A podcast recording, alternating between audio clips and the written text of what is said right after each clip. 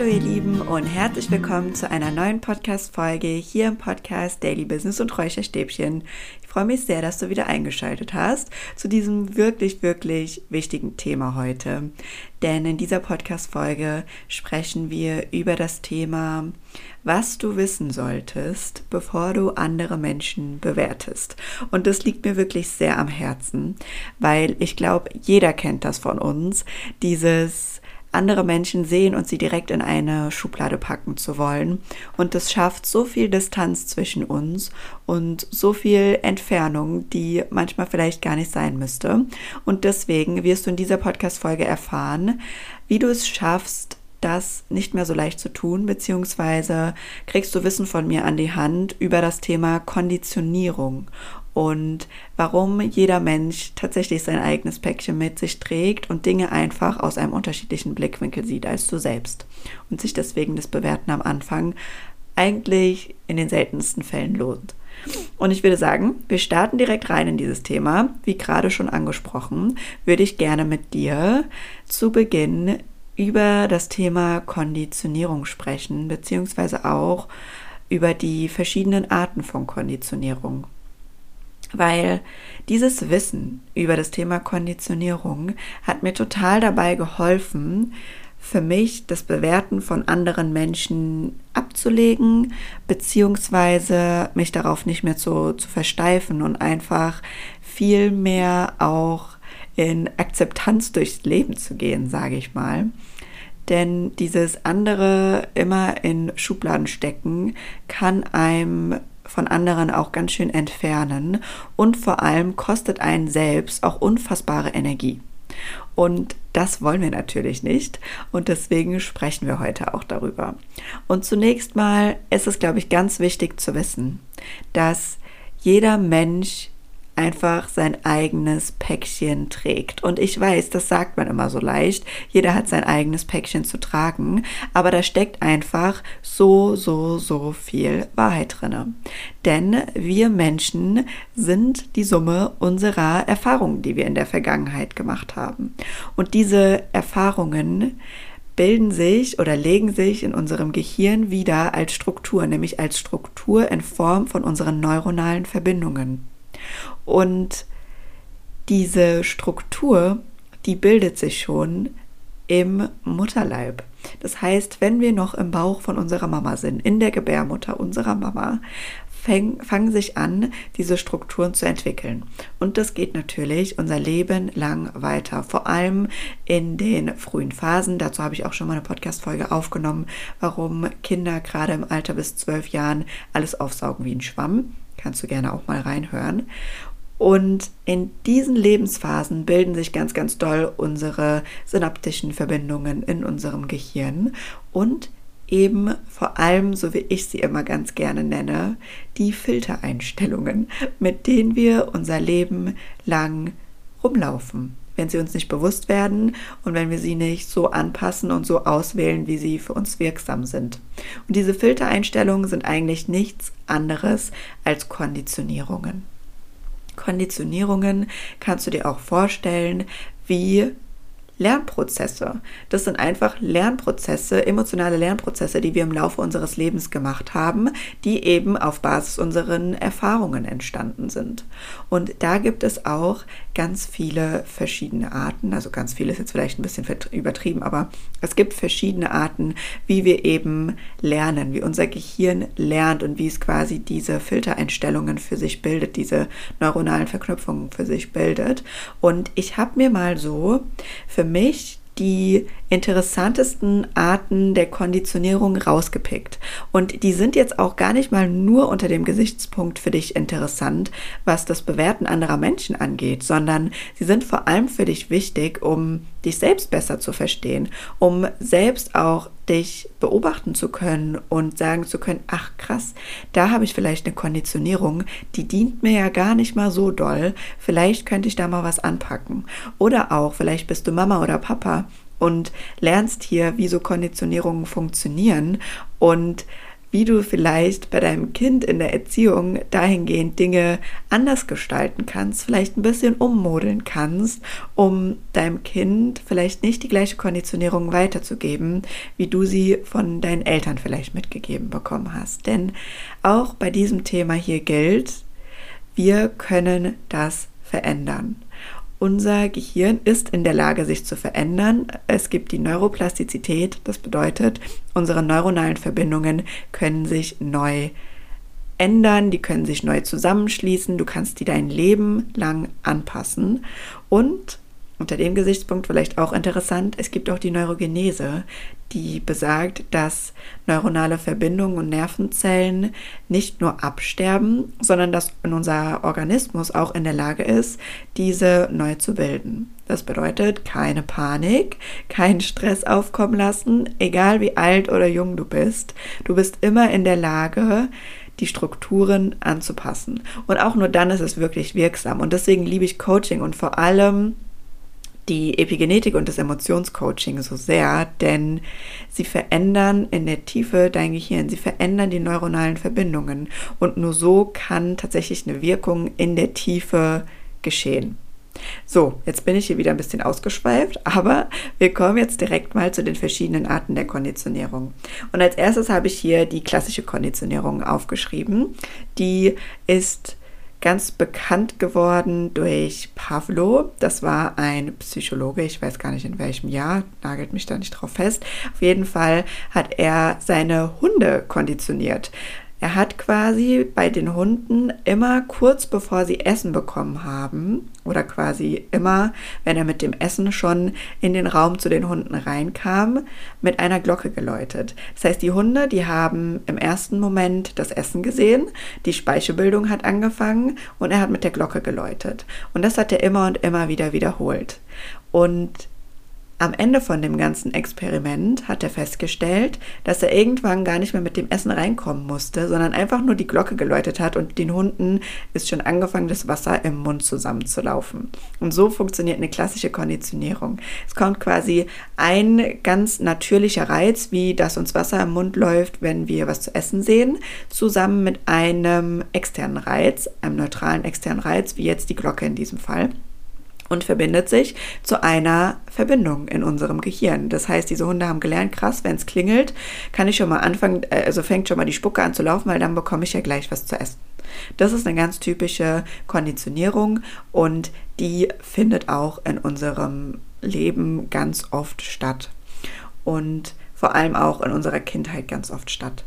Als zweites habe ich hier eine Unterform der nicht assoziativen Lernmethode, beziehungsweise das ist eine Form der Konditionierung, würde ich sie mal nennen, die ganz viele von uns, glaube ich, kennen, aber die man so nicht benennt. Und zwar nennt sie sich Sensitivierung. Und da geht es darum, dass ein Reiz die ganze Zeit da ist und sich die emotionale Reaktion auf diesen Reiz von Mal zu Mal verschlimmert oder extremer wird. Und das kannst du dir, wenn wir jetzt mal aufs normale Leben zurückgehen, so vorstellen. Du hast ein Handy, das klingelt eigentlich nonstop. So, jetzt kommst du gerade frisch aus dem Urlaub wieder, da kannst du das noch richtig gut handeln. Dieser Reiz, dass das Handy immer klingelt, bist du noch voll on fire, kannst die Anrufe annehmen, kannst dich vielleicht gut abgrenzen. Aber mit der Zeit, über die Wochen hinweg, bleibt dieses Klingeln immer und immer wieder da. Klingeln und Nachrichten, klingeln und Nachrichten und es schaukelt sich immer weiter hoch, ja. Jetzt irgendwann denkst du dir schon, oh Mann, das blöde Ding klingelt die ganze Zeit. Beim nächsten Mal ist es vielleicht, dass du ein bisschen nicht unbedingt an jeden Anruf rangehst, sondern nur an jeden dritten, nicht gerne die Nachrichten beantwortest. Und irgendwann nimmst du dann den Hörer ab und schreist einfach nur rein, was ist los? Was willst du denn schon wieder? Und ich glaube, das kennen ganz viele von uns, dass wir einen äußeren Reiz haben und der sich so hochschaukelt, dass wir irgendwann einfach nur noch total emotional reagieren. Und deswegen wollte ich den gerne hier in diese Folge mit reinpacken, weil als ich das für mich gelernt habe, dachte ich so, okay, krass. Das kennen einige und das kenne ich vor allem auch aus meinem Alltag und ich wusste gar nicht, dass es dafür einen Fachbegriff gibt. Und ja, den gibt es.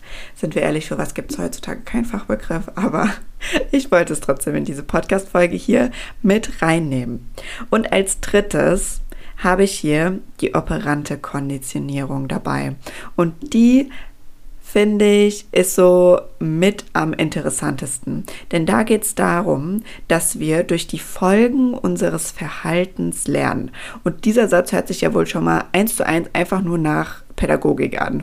Du lernst durch die Folgen deines Verhaltens. Und was noch ganz wichtig ist bei der operanten Konditionierung, ist, dass da das Gesetz des Effektes das Ganze mit beeinflusst. Und das Gesetz des Effektes besagt, dass wir, wenn wir ein Verhalten an den Tag legen und darauf eine bedürfnisbefriedigende Konsequenz folgt, dass wir dieses Verhalten automatisch öfter an den Tag legen. Und gleichzeitig bedeutet sie auch, dass wenn auf ein Verhalten eben keine bedürfnisbefriedigende Konsequenz kommt, dass wir das nicht mehr so häufig machen oder im besten Fall gar nicht mehr machen. Und um das Ganze jetzt mal ein bisschen zu vereinfachen und ein bisschen wieder in den Alltag zu holen, mache ich noch mal ein Beispiel. Und zwar das typische Beispiel, eine Mama ist mit ihrem Kind im Supermarkt und das möchte gerne den Schokoriegel haben, das da liegt und die Mama sagt, nein, den kriegst du jetzt aber nicht. Wir sind kurz vorm Mittagessen, kannst später was naschen. Und das Kind fängt an zu heulen. Und die Mutter hat gar keine Lust auf Stress und kauft ihm diesen Schokoriegel. Dann lernt das Kind, wenn ich weine, bekomme ich das, was ich möchte. Das ist jetzt natürlich sehr überspitzt und auch nur, wenn man das jetzt einmal macht, ist jetzt nicht gleich die ganze, äh, ähm, die ganze Erziehung am Arsch. Aber damit will ich einfach aufzeigen, dass in diesen kleinen Verhaltensmustern viel Wirkung stecken kann. Und ich muss sagen, ich habe an dieser Konditionierungsform auch gemerkt, wie wichtig es nochmal ist, bewusst darauf zu achten, mit welchen Menschen man sich in seinem Leben umgibt. Denn alles, mit dem wir uns umgeben, sei es Menschen, sei es Fernsehsendungen, Bücher, die Umgebung, in der wir spazieren gehen, das, was wir zu uns nehmen an Nahrungsmitteln, all das hat immer einen Einfluss auf uns. Und all das kann uns in der Tiefe beeinflussen. Und das zeigt die operante Konditionierung total gut, wie ich finde. Denn auch in unseren zwischenmenschlichen Beziehungen kann es so auch zu Konditionierungen kommen. Und ich musste da tatsächlich direkt an Beispiele aus meinem Alltag denken, wie ich aufgrund von einer eben nicht bedürfnisbefriedigenden Konsequenz Dinge nicht mehr getan habe. Und das war ein ganz äh, praktisches Beispiel. Und zwar, dass ich wenn ich irgendwie in der Wohnung eine neue Deko oder so hier reinbringen wollte, mein Freund gefragt hat und der dann mit mir rational diskutiert hat, warum das Ganze Sinn macht oder eben auch keinen Sinn macht. Und ich habe irgendwann gedacht, boah, ich habe gar keine Lust jetzt auf eine Diskussion. Ich lasse es einfach komplett. Das bedeutet mein Bedürfnis danach, dass mir irgendjemand, dass mich jemand bestätigt und mir sagt, ja, das ist eine coole Idee, kauf die neue Deko und stell sie dir dahin zu den 50 anderen Vasen, die du schon im Schrank hast. Die ist nicht passiert und deswegen dachte ich mir, komm, ich lasse es gleich. Und das hat mir gleichzeitig gezeigt, wie beeinflussbar man einfach ist und weshalb es so wichtig ist, dass man bewusst darauf achtet, mit wem man sich umgibt und dass man immer wieder auch mal hinterfragt, läuft das hier alles gerade noch so, dass ich zu 100% ich sein kann? Oder tue ich mich irgendwo vielleicht ein bisschen unterbuttern? Weil bei mir hat es irgendwann dazu geführt, dass ich gefühlt kaum mehr was in dieser Wohnung hier an Dekoration oder so geändert habe. Und ich bin aber ein Mensch, der das braucht ab und zu ein bisschen was in die Wohnung zu investieren, hier ein bisschen was neu zu machen, um zu dekorieren, umzustellen, einfach um mich wohlzufühlen um dieses gemütliche Gefühl zu Hause zu haben. Und das hatte ich dann eine ganze Zeit lang nicht mehr, weil ich eben in diese Diskussion nicht reingegangen bin, weil ich keine Lust hatte darauf, dass es dann eine Diskussion gibt.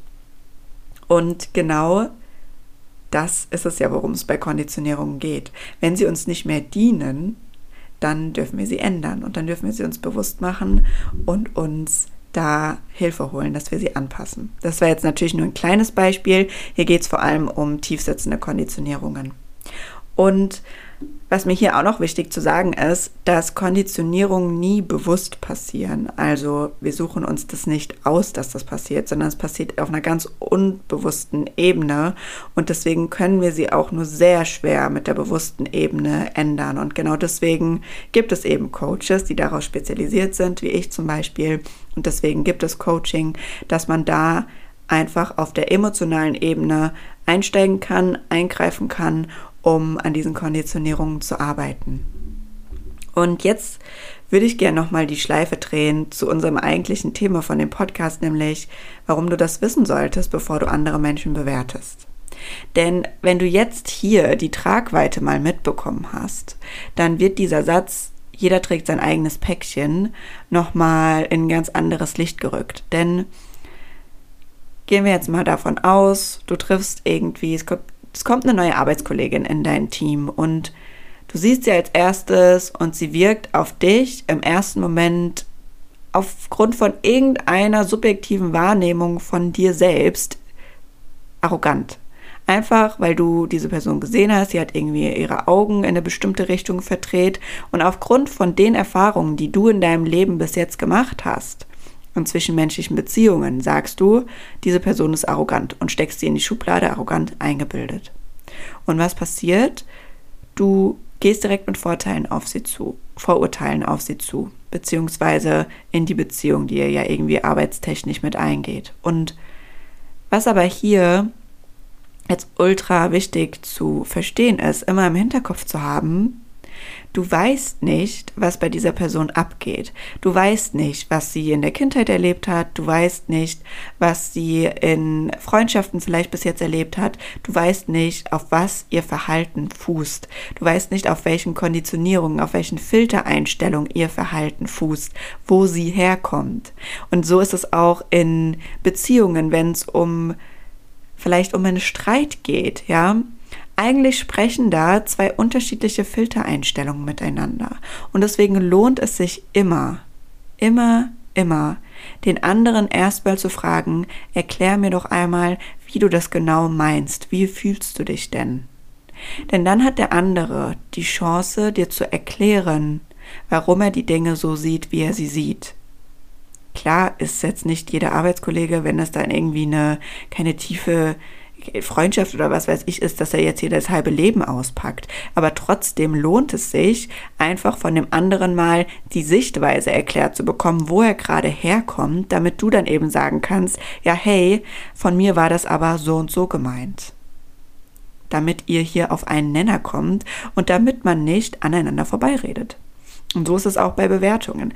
Denn ich denke mir mittlerweile immer, ich habe das natürlich auch noch. Ich meine, das, das ist in unserem Naturell, dass wir Menschen, wenn wir sie sehen, erstmal in eine Schublade packen wollen, weil das auch für uns wichtig ist, damit wir natürlich auf Gefahren vorbereitet sind und dass wir uns jetzt nicht Menschen nähern, die potenzielle Gefahr für uns irgendwie darstellen. Und das ist auch absolut richtig. Aber es geht mir darum, diese Bewertung nicht einfließen zu lassen in die ersten Gespräche oder so. Ja, irgendwann nach mehreren Gesprächen bildet man sich ein Bild von Menschen und das ist auch richtig und wichtig. Und es darf auch immer diese Menschen geben, wo du von Anfang an sagst, boah, der hat jetzt hier vielleicht den ein oder anderen Move gemacht, wo ich sage, da kann ich eine Charaktereigenschaft sehr gut ablesen und das ist einfach niemand, mit dem ich meine Zeit verbringen will. Absolut fein. Aber dieses durch die Stadt laufen und vielleicht irgendjemand sehen und sagen, boah, was hat die denn für eine Jacke an? Oder was hat die denn für eine Haarfarbe? Warum guckt die denn so schief? Warum lacht die denn so laut? Was auch immer. Was bei mir mittlerweile immer als ersten Satz direkt hinterherkommt, ist, Shanti, wer bist du denn, dass du irgendjemand anderem bewertest? Du weißt doch gar nicht, wie sie zu diesem Entschluss gekommen ist. Du weißt gar nicht, was bei ihr gerade abgeht. Du weißt gar nicht, was los ist. Die Energie zu verschwenden, überhaupt einordnen zu wollen oder sich überhaupt darüber Gedanken zu machen, ist es nicht wert. Bleib bei dir, jeder kann seine eigenen Dinge mit sich rumtragen, so wie es ist. Und ich bin nicht diejenige, die das in irgendeiner Form bewerten sollte oder bewerten muss. Und so gehe ich mittlerweile durchs Leben. Also ich versuche, mich da immer wieder selbst zu regulieren und zu sagen, ich bin nicht in der Situation oder in der Position, irgendwelche andere Menschen zu bewerten. Und genauso dulde ich das ehrlich gesagt auch gar nicht mehr, wenn Menschen mir so gegenübertreten. Oder vielleicht kennst du die Situation, lernst irgendjemand neu kennen und nach einer gewissen Zeit kommt so krass, ich dachte gar, ich dachte am Anfang, du bist irgendwie ein Spießer oder ich dachte am Anfang, du bist gar nicht lustig oder so, ja. Das ähm, ist zum Beispiel was, was mir ganz oft auch entgegenströmt, dass Leute, wenn sie die ersten zwei, drei Sätze mit mir sprechen, sagen, ach krass, du hast ja irgendwie voll den coolen Humor. Weil natürlich beschäftige ich mich jobtechnisch mit Themen, die nicht immer super humorvoll sind. Ich versuche zwar diese Ader hier irgendwie einfließen zu lassen, aber das ist halt oftmals ernst und dann hat das hier irgendwie keinen Platz. Aber so in meinem Alltag ist Humor und Spaß am Leben ein riesengroßer Wert von mir zum Beispiel. Und den sieht man so auf den ersten Blick nicht. Und Deswegen war mir diese Podcast-Folge hier heute total wichtig und ich hoffe, du konntest hier den ein oder anderen Impuls für dich mitnehmen, um zu sagen, okay, das nehme ich mir mal zu Herzen. Zum einen für mich selber, aber auch für meine zwischenmenschlichen Beziehungen und dieses Bewerten von anderen Menschen, dass es zum einen dir selbst nur Energie raubt und gar nicht viel bringt und auch viel, viel mehr Nähe erzeugt, wenn wir anfangen, die anderen nicht mehr zu bewerten, sondern ihnen liebevoll entgegenzutreten. Und ich glaube, das können wir in der aktuellen Weltsituation sehr, sehr, sehr, sehr gut gebrauchen, dass wir anfangen, uns allen gegenseitig ein bisschen liebevoller entgegenzutreten. Und ja, dann ist schon mal viel gemacht, wenn wir das ein bisschen anpacken können. Genau, dann hoffe ich, du konntest das ein oder andere hier aus dieser Podcast-Folge mitnehmen. Du kannst mich super damit unterstützen, wenn du mir ein Feedback oder eine Bewertung an meinem Podcast dalassen würdest. Da würde ich mich sehr drüber freuen. Und ansonsten wünsche ich dir jetzt einen wunderschönen Abend oder Morgen, je nachdem, wann du diese Podcast-Folge gerade hörst. Sei lieb zu dir selbst und mach's gut. Bis zum nächsten Mal. Ciao, ciao.